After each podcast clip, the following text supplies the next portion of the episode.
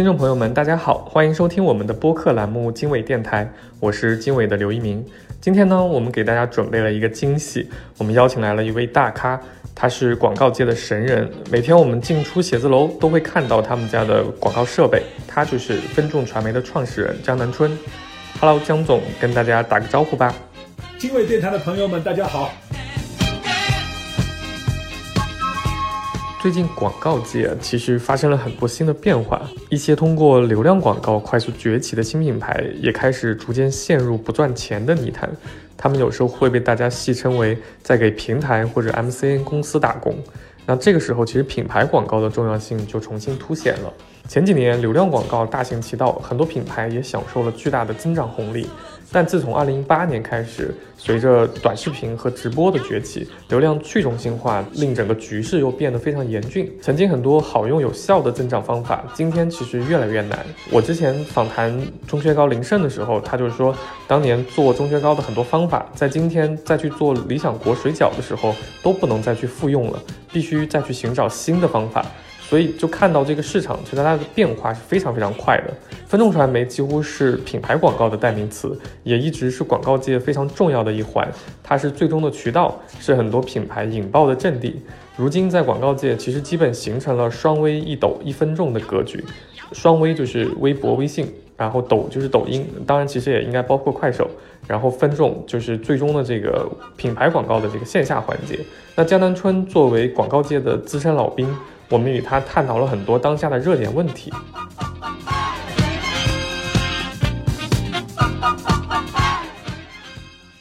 在一开始，我有一个非常好奇的问题，想问问您。之前我有创业者朋友听过您的演讲，他跟我说，江总在讲广告的确是中国最顶级的事业，但恰恰因为这是最顶级的，所以对于很多创业公司来说，他们感觉跟自身的结合点并不多。很多初创企业都认为自己在相当长的时间内是不需要做广告的，因为也做不起广告。您怎么看这个很普遍的想法？对的，就是我我也觉得，就是并不是每个公司到好好像开始就要去打广告。我认为这个中国的新消费品牌的崛起，一般性，他们当没有融到很多的钱的时候，我觉得他可能第一部分是要精准流量分发。精准流量分发在电商上分发之后呢，先实验这个产品到底对不对。因为很多时候初创最难的问题是你的产品还没有固化，消费者得到什么样的反馈你还不知道。所以我们就看元气森林是不是？他花了两三年时间，他做了很多想法，然后让工厂做了很多的不同的产品，变成产品之后非常具象的跟消费者沟通，看看哪些产品最容易卖。第二是哪些产品消费者有什么改进的意见，最终把产品做的比较完善。那么第二个就所以说你说说研发这个精准流量，有时候它是一个找到最初的用户去完善自己产品的过程。第二阶段可能去出去社交种草。通过社交种草呢，有了一定一小范围的粉丝和口碑，然后带来了最初的那部分用户。当你积累了有一定用户，有了一部分的粉丝等等，我认为当你的规模到了几亿以上啊，一年有几个亿销售以上，我认为再可以考虑品牌广告的事情。这个时候，品牌广告是帮你干什么呢？帮你出圈、破圈。否则的话呢，你可以发现你永远在一个小圈子里面，知道人只是很小一撮。所以这个时候呢，你要敢于去破圈，把自己从一网红品牌变成一公众品牌，这个时候你的气销量就会得到进一步发展。因为一更广泛的人群，几亿人知道你之后，这个时候呢，消费者知道你也不会立刻就去购买，而是他会到网上去搜。搜你的时候呢，哎，你发觉你种的那些草就会精准的分发出去了，好评如潮的时候呢，就会得到更多的 confirm 之后呢，你可以发觉是会形成新的一轮销售的上了一个比较大的台阶，不像以前公司是像欧莱雅进入中国，他先打品牌广告，认识很多人认识他，有一部分认知他，最后呢，最后公关种草。认同，最终认购，啊，他最后在店里面渠道点多面广，那就是这就是比较大的品牌当年进入中国的时候的，从认识认知到认同认购，现在是先做认同认购，然后积累起一个原点人群和粉丝人群之后，再做更大范围的认识认知，最终形成了一个非常好的这个另外一种循环。其实广告最初的功能是广而告之。但因为今天资讯爆炸，然后也很碎片化，所以现在广告要想达到广而告之的成本，已经变成了一个天文数字，所以才会有千人千面，会有精准流量分发。但其实分众是一种品牌广告，也不可避免会面临流量广告的冲击。对于一个创业者来说，他应该怎么去思考？到底是去投千人千面的这种速度型的流量广告，还是说去投像分众这样基于场景的品牌广告，或者是两个都投？但是肯定会有一个配比，怎么才能达到最好的效果？你有没有一些实操上的建议？我说，如果你在两三个亿以下呢，我认为你还是把钱先聚焦在你的流量种草方面，因为这个流量种草当做的不大的时候呢，你的价格还没有飙起来。当你要破到更多钱、过到更大规模的时候，流量竞争就会更激烈，这个时候你的成本只会更高。所以我觉得，等到你到了两三亿之后，就可以考虑局部范围之内的开始做到五六七亿之后，那我觉得肯定是要走向品牌化了，因为你的流量成本会进入瓶颈。第二，流量成本会越来越高，这个时候你肯定会走入品牌化道路。其实品牌广告呢，你要贵和不贵应该这么看，只是从综合花费角度来说，可能上去五，我们我们这种平台上去可能需要五千万、一个亿、两个亿，可能需要一定的级别，它的总量不小，不是可以这上来一两百万做的，一两百万做不起来的。但是同样花个一两亿人民币，花个五千万一两亿人民币的时候，哎，你会发觉它产生的社会影响力和社会共识，远比你五千万一个亿放在放在茫茫大海当中，放在互联网里面，它对品牌的效应角度来说要好得多得多。那你说从精准分发，我一个就带来一个角度来说呢，它有它的道理，这要看你什么阶段要什么。就是你刚才有讲了一个非常重要的问题，就是到不同的时期就要开始配比，流量还是要继续，因为流量收购也很重要。种草也要继续，就是你的预算要进行分配。比如说，你打到五亿到十亿这个节点的时候，你要做什么分配呢？七三开，百分之七十是流量，互联网上流量加种草，而百分之三十去做品牌。再打到十亿以上，百分之五十做流量，因为你流量边际效应递减了，所以百分之五十去做品牌，建立自带流量，啊，所以我觉得这是一个比例。然后再大，你到二三十亿以上，那你要靠什么？你要百分之七十去做品牌，百分之三十去做流量。你看到真正大品牌都是百分之七十是做品牌，同时建立品牌的认知势能，强化这种东西。然后流量收割呢，反而是反而是小头。就越小的公司，流量收割比例在五到十亿以下，我认为啊，百分之三十应该放在品牌广告上。对，没错，自嗨锅也是经纬在消费领域一个非常重要的被投企业。自嗨锅其实就是一个非常典型的品牌广告打法。之前有些朋友不看好自嗨锅，原因就是因为说它的确在收入上是呈现了一个阶梯性，在中间它没有跨到下一个阶梯的时候，那段时间其实是很难的。如果要按每月同比来看的话，增长是是不高的。然后，但这是品牌打法的一个必经的阶段，就看你看不看好团队了。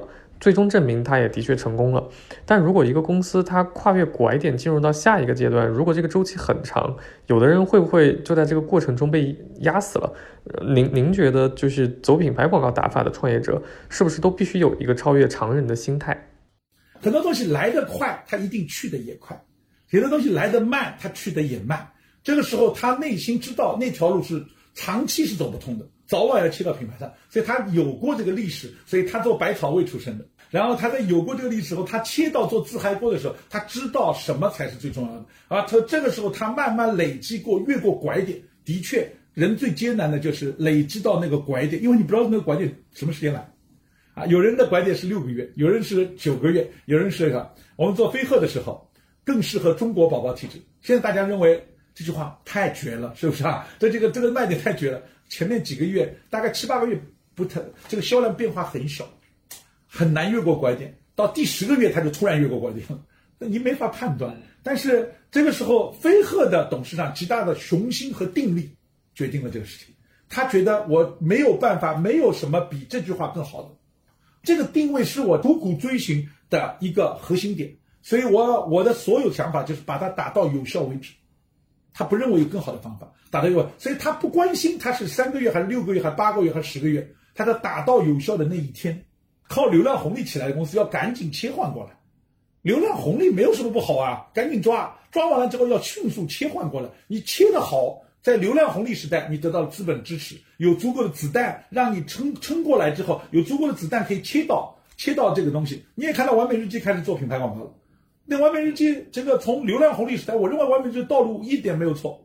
他从流量红利时代抓住流量红利，让自己成为一个有规模、供应链强大，然后有有一定的私域流量等等，他也抢到了在流量时代应该得到的东西。而而如今，他很清醒的切到了品牌广告，只是品牌广告，大家也不要看啊，说今天花费很多，他已经切过来了，他的思思想已经切过来了之后，我相信完美日记在未来，当它的所有的运流量运营的水平已经到这个水平了，很高，加上它第二条道路，这个两手抓两手，硬把品牌也抓起来的时候，我相信它很多地方会会改善。我们不能单看一个。当前的报表，当前的报表只反映它过去这些时间当中啊发展的速度很快，但流量成本也同时上升的一个呃一个挑战。但是这个挑战，我我因为也跟他们有非常多的交流，我认为他们已经非常好的开始向那个切。大家看，大家看花西子已经很明显切过来了吧？花西子就很很品牌感觉了吧？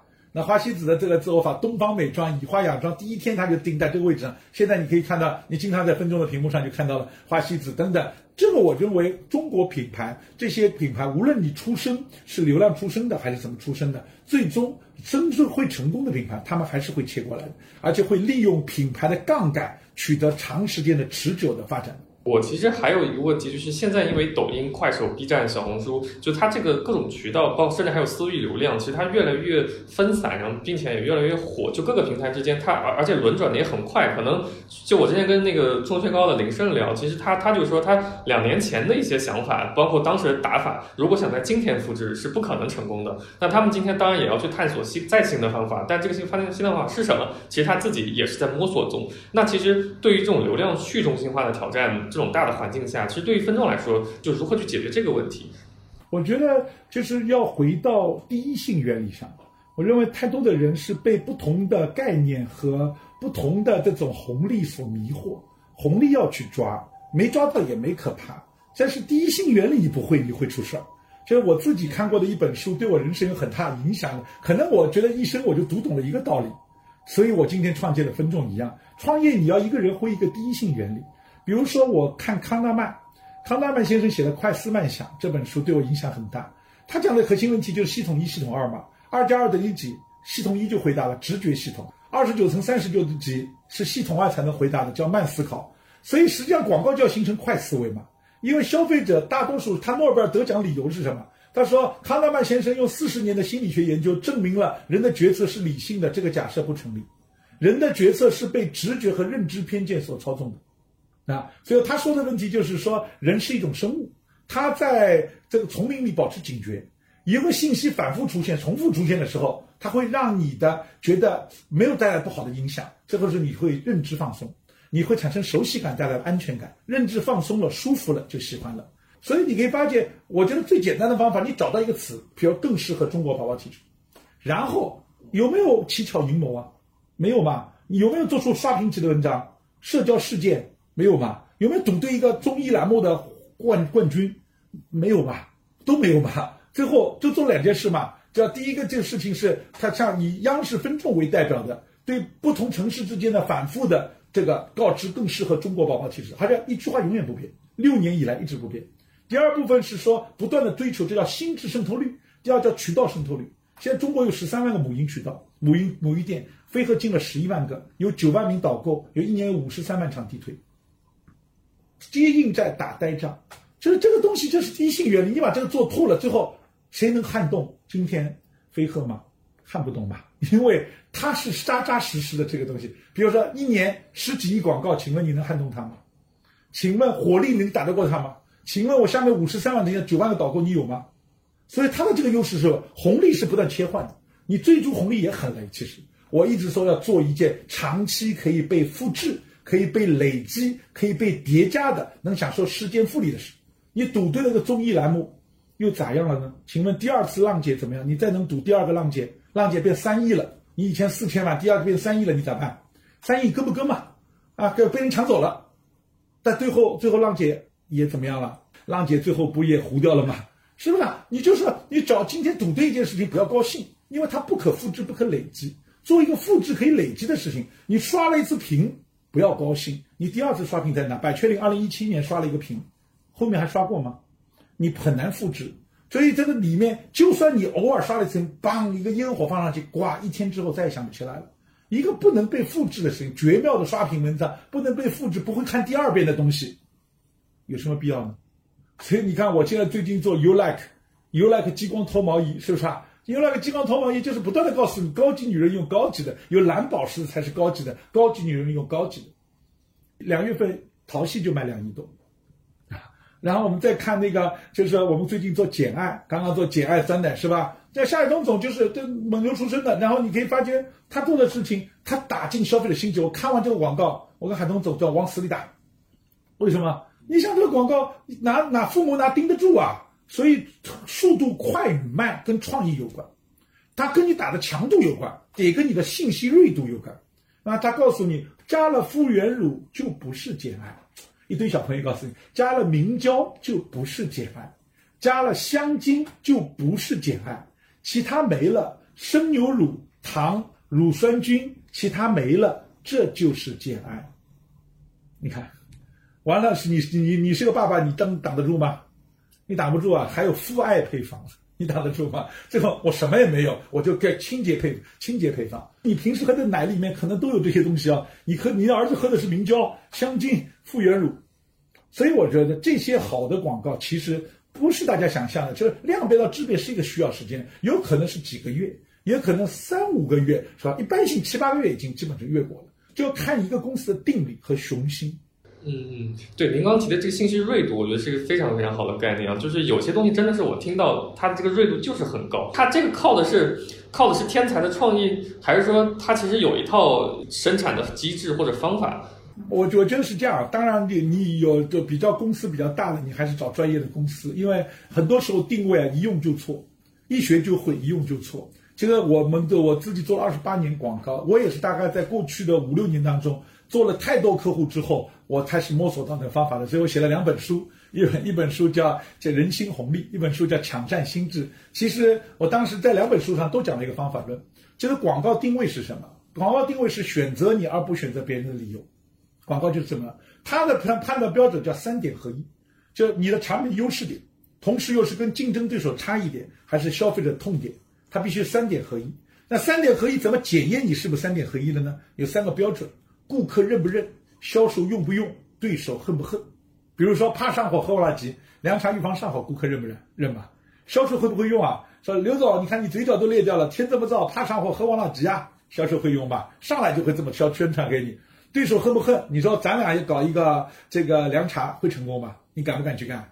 你不敢吧？消费者大脑中怕上火喝老黄老已经站在那边了，你上去肯定被弹回来了嘛，是不是？所以你可以看，顾客我们就很恨，是吧？打不动他。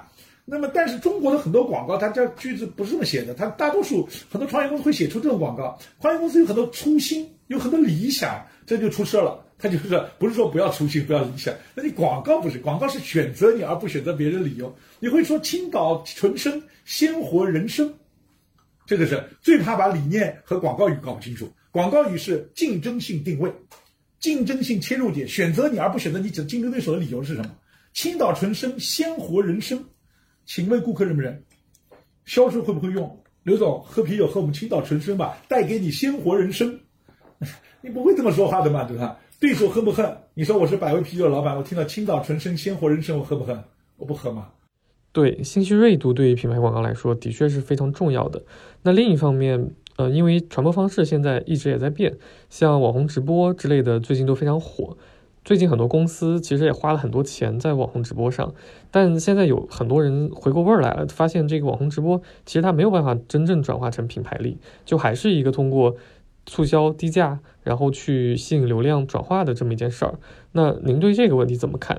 您觉得网红直播是不是没有办法转化成品牌力？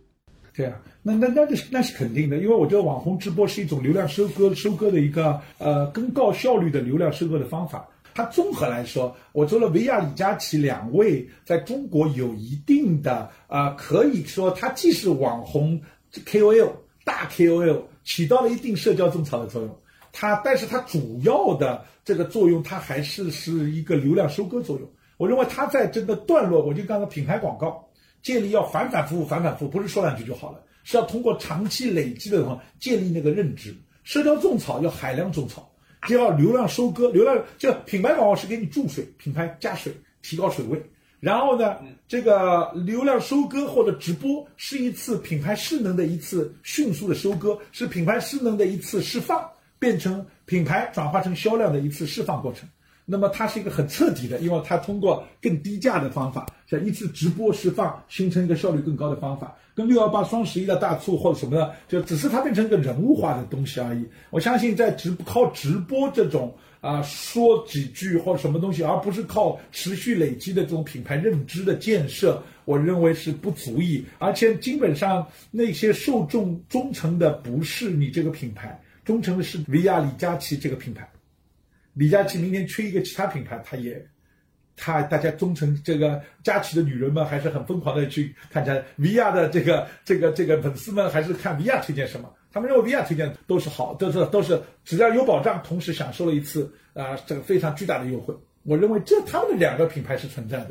啊，这只是他要把这要附加在别的品牌上，让别的品牌由此建立起一个强大的品牌力，不是很容易。毕竟品牌是要建立信任、降低交易成本、创造交易溢价，而不是把你价格打下来。接下来，我想找几个案例来跟您深入聊聊啊。我们尝试从这些案例中去总结一些这种通用型的经验。那其实先我想聊聊还是这种相对大的品牌，比如说就是因为分众做的也很多嘛。比如像刚刚聊到波司登，其实像波司登它它就是一个非常典型的一个老品牌升级。因为羽绒服市场这几年发展其实也很超出我们的预期，像蒙克利尔、加拿大鹅这些，它能卖到上万块一一件羽绒服品牌，在一线城市现在到处都是这些衣服。但像蒙克利尔、加拿大鹅，他们是海外品牌，有高级高打的这种能力，然后有很多消费者他在国外留学的时候，其实就已经是接触到了这些，所以他们就天然的是第一批种子用户。那对于像波司登来说，波司登可能是像像我爸妈，甚至再往上这几代人的一个很熟悉的品牌，它有跑品牌老化的问题，甚至他们还尝试过做男装女装。您您觉得对于这样的一些品牌，他们怎么去做，然后来实现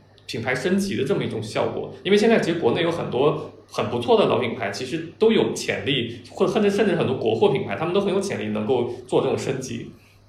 对，呃，我觉得非常重要的是，波司登的老板其实是非常懂广告的。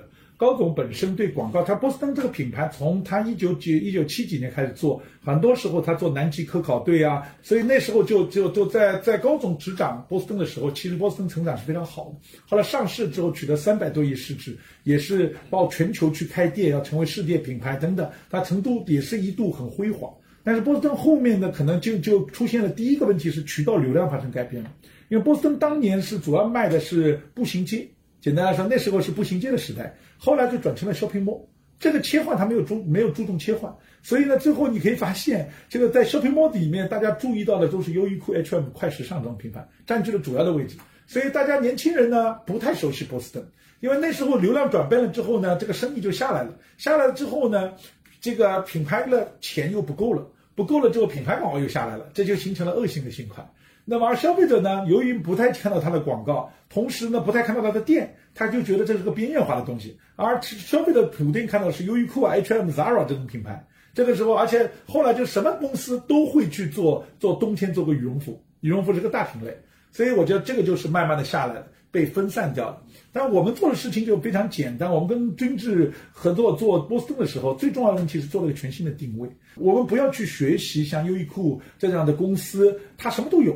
你就只做羽绒服，你是羽绒服的专家，这符合消费者认知，对吧？对吧？你说你男不分男装女装，你可以做出来，但是不一定有人会买啊，对吧？第二个部分呢，就是说，这他们是什么都做的，我们是只做羽绒服。第二部分呢，他们是全球品牌，中国热销，那我们就是中国品牌全球热销，所以呢，我们做的是叫全球热销的羽绒服专家。所以，在美国、在加拿大、在意大利、在在在在在很多地方，大家都在穿波司登羽绒服，温暖全球两亿人。为了寒风中的你，专注羽绒服四十二年，畅销全球七十二国。所以我们想告诉国人，波司登是一个畅销全球的羽绒服专家品牌。这个时候呢，就跟这些快时尚，你们什么都做，我只做羽绒服。你们在中国卖很好，是个国际品牌，我们是中国品牌，但全球人都在穿。它重建的这种品牌势能。同时，我们把产品产品力改改变了，品牌认知改变了，产品力改变改变了。原来波司登是个中高端品牌，后来就被这个快时尚拉下来了，就觉得他们认为年轻人是需要便宜的，结果呢，这个价格跟着下来，下来之后，经销商也越来越不赚钱了，变成了一个负循负向循环。这个时候，波司登重建了认知之后，把产品也提高，跟十大全球设计师联名。爱马仕设计师、什么 LV 设计师等等联名推出了很多全球这个热热销款的这些东西，所以他就重建了产品力上来了，卖更贵，产品力更强，迎合消费升级的方法。第二部分呢，我认为他们做了呃纽约时装周、米兰时装周等等，让中国品牌亮相全球。那我觉得这是公关方面。第二步渠道，我们做了这个渠道的很大的革新，把渠道往 shopping mall 里面开，符合消费者的认知。第二部分在渠道把整个渠道的店面做得更潮流，更符合年轻人的视觉习惯。所以我说，产品力、渠道率和我们刚才说的品牌认知的改变，重构了这个品牌。所以我觉得老品牌不也不用着急，这社会是可以被重构的。重构不是重新写个广告你就结束了，它本质是要产品力、渠道率和品牌力的三个全方位的重构，是要重新取得一个认知，是认知上的优势。对，我我觉得波司登对于这些老品牌如何升级，真的是一个非常棒的案例。它是一个典型的一个大公司大品牌的打法，然后怎么去实现新的升级。另另外一方面，对于很多创业公司来说，因因为他们可能一开始没有那么资源充沛嘛，那他们怎么去打品牌？就比如说像元气森林或者小仙炖，他们在早期按照您的理解，其实他们最初是怎么去做的？嗯。所以我觉得他们非常典型的就新消费品牌的路径哈，元气森林、冰森总，他最早是在网上做了很多个产品，然后他就把它互联网平台不是当做传播平台，是做研发平台，他通过精准流量的分发，找到了更多用户去尝试了这个产品，然后对他提出了很多反方向的意见，帮助他修正了这种东西，然后呢，这样的话呢，他使得产品慢慢聚焦，从这一百多种产品慢慢聚焦到几个产品，他们是几个聚焦这几个会打赢的承诺。我觉得这个筛选出来，这跟如果你要设计个品牌，然后铺货铺上来，打了广告，最后惨败，六千万已经没了。它可以小规模试错，有点像精益创业一样啊，是小规模试错，迅速迭代，然后这个产品一旦做行了，可能花了两三年时间做出了元气森林、燃茶这样的满分果汁这样的好产品。好，它有了好产品之后，它就开始地面铺货和线上的开始种草和地面铺货。然后呢，等到货铺到一定的程度，后面一年，二零一九年卖到两点几个亿的时候，那你就说明它的货啊各方面有一定的透率了。之后到了二零一呃，到了二零二零年五月份就在分众引爆了，主力城市分众引爆之后呢，你就带了第一个月就卖了两点多亿，是吧？等于前面一年的总和。那么去年一年卖了三四十个亿。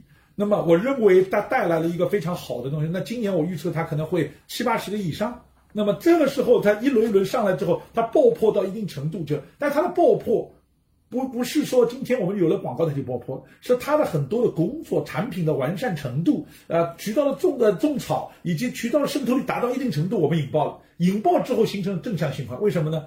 当它卖的很好的时候，在原有网点卖的很好的时候，别的网点、别的经销商、别的人就会自动去找它。或者你去铺货的时候就变得很容易，因为渠道的渗透率就会进一步加强渠道渗透率啊，渠道渗透率好了之后，广告打下去的它转化率更高。然后呢，就是更多人喝过之后，他他到网上看过他的种这中国的草，很多人测评都觉得很好之后，又会强化消费的认知。所以我认为这个三段论是一个互相启动，就是你互相启动我的品牌广告，能够带来更多人去公共搜索，搜索使得你的社交种草更有效。品牌广告是帮助你进货，呃，这个渠道渗透率更高，流量收购能力更强，这个是彼此互动。那反过来说，它也使品牌广告的转化效率，随着渠道端渗透率越来越高之后，转化效率也会有个越来越高。像元元气森林，就是或者小仙队，他们迎来自己拐点的这个时间，呃，会很长吗？还还还是说他们是最快的？他们就都比较快，因为在你在互联网上，如果种草、社交种草的能力很强，像小仙炖。找通书，呃，是这个笔记第一的。然后呢，就是第二个部分，像元气森林这种网上做的东西的研研发时间最长。第二部分呢，在网上种草能力很强，都是互联网人出身。然后这些公司走到走到下面线下开始布了，他们线下团队有很多来自于康师傅啊，来自很多的团队。这个时候呢，我空中打下去转化是非常快的。他们两家基本上拐点非常快的就来到，是反而是因为他们当年种草种得好。当年那个基础设施做得好，我一打之后就迅速知名度扩散。第二，他们打的比较密集，他们打他们理解的一句话要饱和攻击，饱和攻击了之后，消费者就被震撼到了，然后他们去搜搜的时候，而他原来的这种的这些笔记，他原来在网上的热度上段时间就又被点燃了。所以我就说，他把火已经起来了。这时候分众是一桶油，这桶油浇上去了，只是让大火迅速蔓延而已，他的火已经着起来了。其实像自嗨锅是不是也也是走了一个这样的道路？对啊，自嗨锅其实这个这个，首先呢，我认为自嗨锅它开创了一个从会成功的公司，首先它最好是开创一个品类，比如说呃小元气森林叫零卡零脂零糖的苏打气泡水，然后小鲜炖是鲜炖燕窝这个品类，自嗨锅变成自热火锅，它就是它是一个品类的代名词。所以这个时候，新人类新需求开创了新的品类。然后他们做了新品的领导者之后，冲出去饱和攻击的时候，是吧？一先抓住了流量种草的红利，引起了第一波粉丝，然后再破圈，形成了另外一个广泛式意义上的社会引爆，形成了社会共识。自嗨锅，消费者说就是说吃这个自热火锅都是叫我去买个自嗨锅吧，那说明什么呢？自嗨锅就等于了自热火锅，是不是啊？那么，所以它它它的这种东西一旦形成之后，只是从品类熟悉的过程当中，其实每个人都经历过程。小轩呢也经历了几个几几前面几个年的过程。你看到是广告下去很快起来啊，元气森林广告进去很快起来，它这个起来和那个那个一个是广告需要一点时间，更重要的是它前期的准备工作也需要一定时间。对，其实自嗨锅这个过程我非常好奇啊，因为呃，其实它并不是最早做。自热火锅这个赛道的，因为像海底捞或者是这些传统火锅品牌，其实他们做的更早。但是，就自嗨锅是在哪个时间点，以及怎么真的就是让自嗨锅变成整个，包括它自热米饭，就成为了整个这个大的自热即食食品这个赛道的一个代名词。就它这点到底怎么实现的？这就是我觉得品牌广告的好处，就是说即即使你在线下做的铺货铺的再多啊，这卖的其实比你大。很多公司做妙可蓝多的时候，百基福卖的比我们大。法国第一品牌，我们一个一点几个亿的时候，百吉福已经十个亿了。但是呢，往往是那些公司就给你留了一个时间窗口。什么是第一？市场份额排名第一的不叫第一，第一个打入消费者心智的叫第一。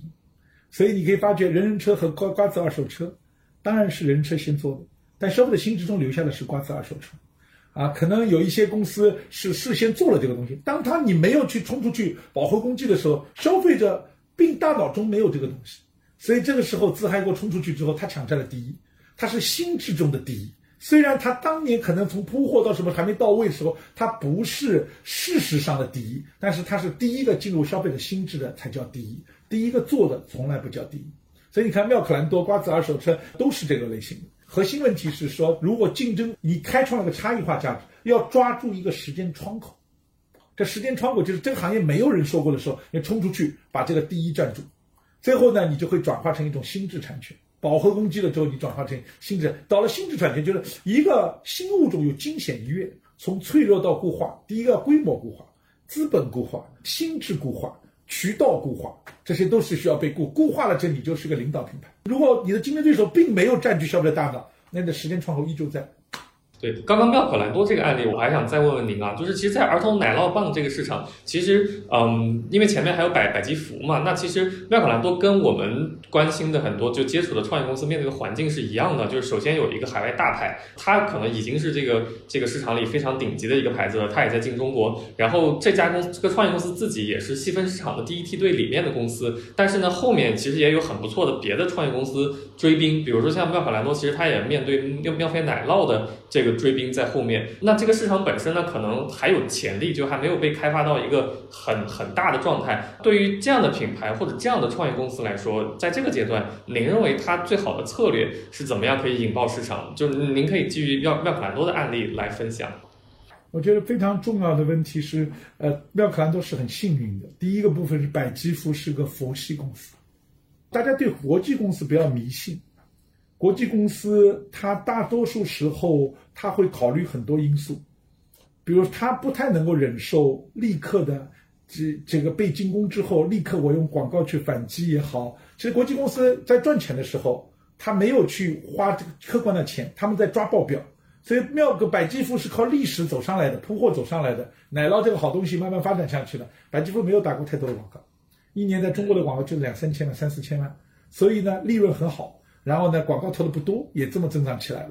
所以呢，它没有在消费者心中留下深刻的印象。如果百吉福过去十年累计每年打了很多的广告，那今天妙可蓝多就没有机会了。老大已经形成了，所以在消费者心智中，老大没形成，带来的机会。第二部分呢，妙可蓝多敢于冲出去，那么只在那个时代当中，妙可蓝多超越了他自己的，就是有时候不是凭实力，拼的是魄力，拼的是一个创始人对未来的那种一种渴望。和可就是我觉得成功的公司只是极少数极少数，我发觉成功的公司就是第一个叫雄心，第二叫定力。雄心是什么？就是他想要的，不是说我这个两亿三亿，我这哎一点点增长个百分之二十三十也挺好，的很多国际公司觉得有百分之二三十生产，利润有百分之二三十，不错了，因为相比国外来说不错了。雄心就是你敢定一个很大的目标，就是今天一两亿的时候，你敢不敢说我是一个？我认为奶酪市场足够大，有百亿目标。妙可蓝的老板就是这样，他他很早就认为这是个百亿目标的公司，是吧？有了这百亿目标的公司的时候，你就会觉得这就就就不一样了，是吧？他的大家对自己对人生的渴望就不一样了。第二是说要有雄心之后要有定力，就定力就是你在拐点越过的时候，你得相信一个，相信品牌才是持续免费的流量，相信品牌是必由之路，相信你最后的价值就是你的一个消费品并用价值是技术吗？今天别人就做不了了吗？别人就涨不上了吗？消费的真真正的壁垒在什么？消费品最大壁垒是消费者的认知。心智产权会成功的公司有两种产权，要么是不可逆的知识产权，要么是心智产权。在这种的魄力的推动之下再去做，做了之后呢，就是我刚才说，开创差异化价值，抓住时间窗口啊，先入为主，饱和攻击。饱和攻击取得心智产权有什么好处啊？竞争对手会蜂拥而来，来了之后呢，你可以发觉，他再打一个类似的广告，他是帮谁做广告？是帮前人做广告。他不仅不会导致你被分分化。这个就跟抢流量不一样，抢流量是我只要出更高的价格就把你流量抢走了，你就死掉了。打品牌不是这样，我打了更适合中国宝宝体质，后面有类似的人打更适合中国宝宝体质，强壮中国宝宝，为中国宝宝而生也好，最后结果是什么？消费者还会想起更适合中国宝宝。你打的每一块钱五毛钱都被我吃过了，我是虹吸效应，我是行业黑洞，这就是品牌广告的优点。优点是你的认知先入为主之后，别人的广告都是你的广告。不是瓜子儿说，后来就发现一个问题：人人车一打广告，瓜子儿说销量就暴涨。你发现是吧？因为他先入为主了。其实瓜子儿说这是后做的，人人车做了一年多，他没有去把它打死，认知没有被打死，所以你这个窗口依旧是开的。其实我们刚刚聊了很多案例啊，那这些品牌他们在跨过这个拐点的时候，在投放策略或者方法上，嗯，您总结它有没有什么共通之处？那我觉得第一个是说，它就是第一，就是跟消费者心智规律有关。第一，业务复杂，业务复杂，所以最好的就是你肯定不能三大优势七大卖点，你只能一句话，一刀致命，一剑封喉。这个信息要足够的锐度，最好是一个品类，鲜炖燕窝就吃小鲜炖。零卡、零脂、零糖，苏打气泡水就是元气森林。你开创一个品类就很容易赢。然后如果实在没有品类，品类别人已经有了，比如说我做恰恰小黄袋的时候，卧龙已经做了，它叫小这个这个每日坚果，是不是啊？那么这个时候你再封杀每日坚果，就就就选小黄袋，你得有个理由了吧？你得比前面那个人有理由，就是掌握核心保鲜技术，保鲜不到位就会有油哈味。我是个保鲜技术最好的。就没人见过，看，这这是更适合中国宝宝体质。我不能封杀奶粉的品类，因为奶粉这么多年，但是我跟国际品牌相比，是更适合中国宝宝体质的，所以它跟竞争对手相反走。所以如果你开创了一个品类，赶紧去封杀这个品类，鲜炖燕窝就选小鲜炖。那如果你没有开创一个品类，你做你就找到的特性更适合中国宝宝体质。啊，这个这个在这种情况之下，这个你找到那个点之后，然后你敢于饱和性攻击之后，你只要固化了，你就一本万利。所以我觉得这个信息的锐度和打进消费者心目中饱和攻击的强度，取决于你越强，打进去之后一旦中死了，越过阀值之后固化了，后面的人提问就帮你做广告。所以我说就是两句话：锐度和强度。好啦，我们今天的节目就聊到这里，谢谢大家收听经纬电台。我们的节目会在喜马拉雅、小宇宙、荔枝播客、网易云音乐、QQ 音乐同步发出。感兴趣的听众朋友们可以订阅，也欢迎大家在留言区与我们互动，聊聊你最喜欢的新消费品牌是哪家。拜拜。